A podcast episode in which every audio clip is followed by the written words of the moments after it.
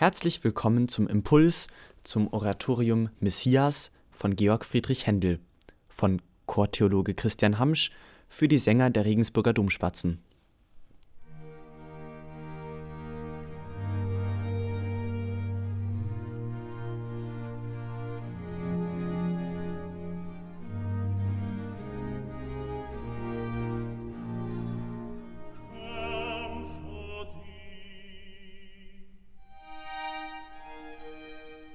Ja, vielleicht ist sie wirklich die Schönste.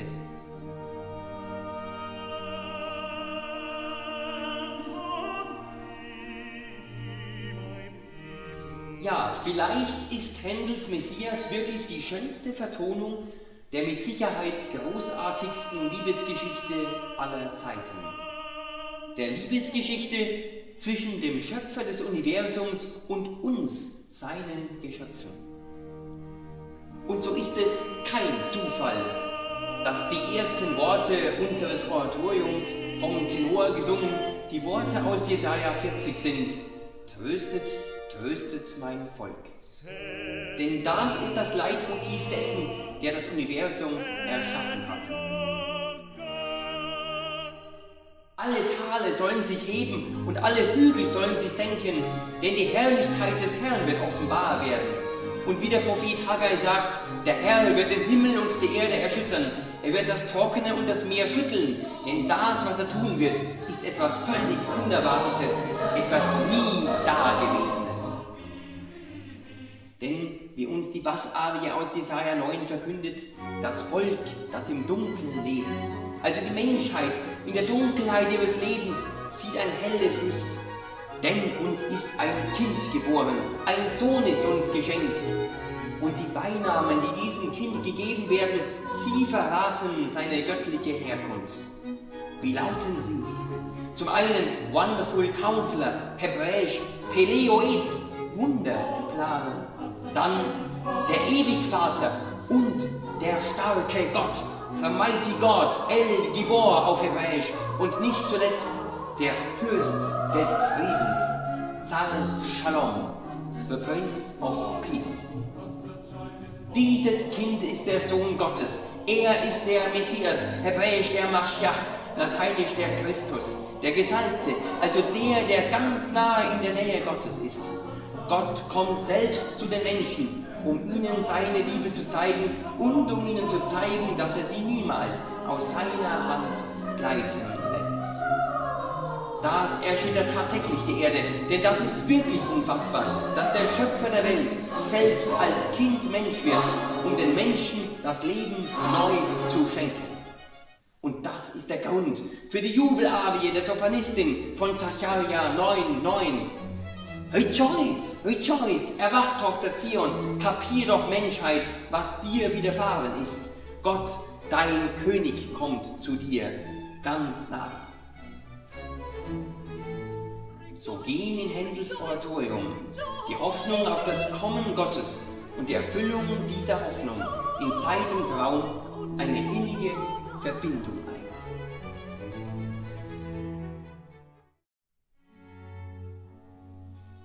Viel wird uns nicht vom Leben des Messias auf Erden erzählt. Stattdessen blendet Händel gleich auf Johannes 1,29 Behold the Lamb of God, seht das Lamm Gottes.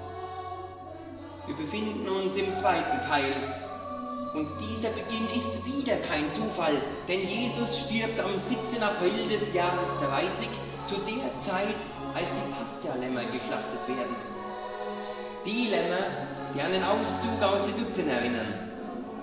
War das Wunder der Errettung am Roten Meer schon unglaublich, so ist das Sterben des Gottessohnes für seine Geschöpfe unfassbar. So wird der Gottessohn zum Gotteslamm, dessen Liebe bis in den Tod geht. Die sich anschließende Altarie erzählt eindrucksvoll vom Leiden des Messias und der Verachtung der Menschen mit Worten aus Jesaja 53 und 50, also dem dritten und vierten Gottesknechtlied. Es wird berichtet, dass Händel beim Komponieren dieser Arie geweint habe. Aber Tod und Hass können die Liebe Gottes nicht besiegen. Stattdessen werden wir Psalm 24 singen. Lift up your heads, öffnet euch, ihr Tore, für den Einzug des Königs der Könige, der sogar den Tod bezwungen hat. Und so strömt alles im zweiten Teil auf das mächtige Händelsche Halleluja zu. Das hebräische Wort Halleluja ist ja zusammengesetzt aus Hallelu, Loben, Preisen und der Endsilbe Ja, welche den Gottesnamen Jahwe andeutet. Der bedeutet, ich bin der, der für euch da ist. Diesem Gott ist das Halleluja zu singen, der den Menschen seine Liebe immer neu bezeugt.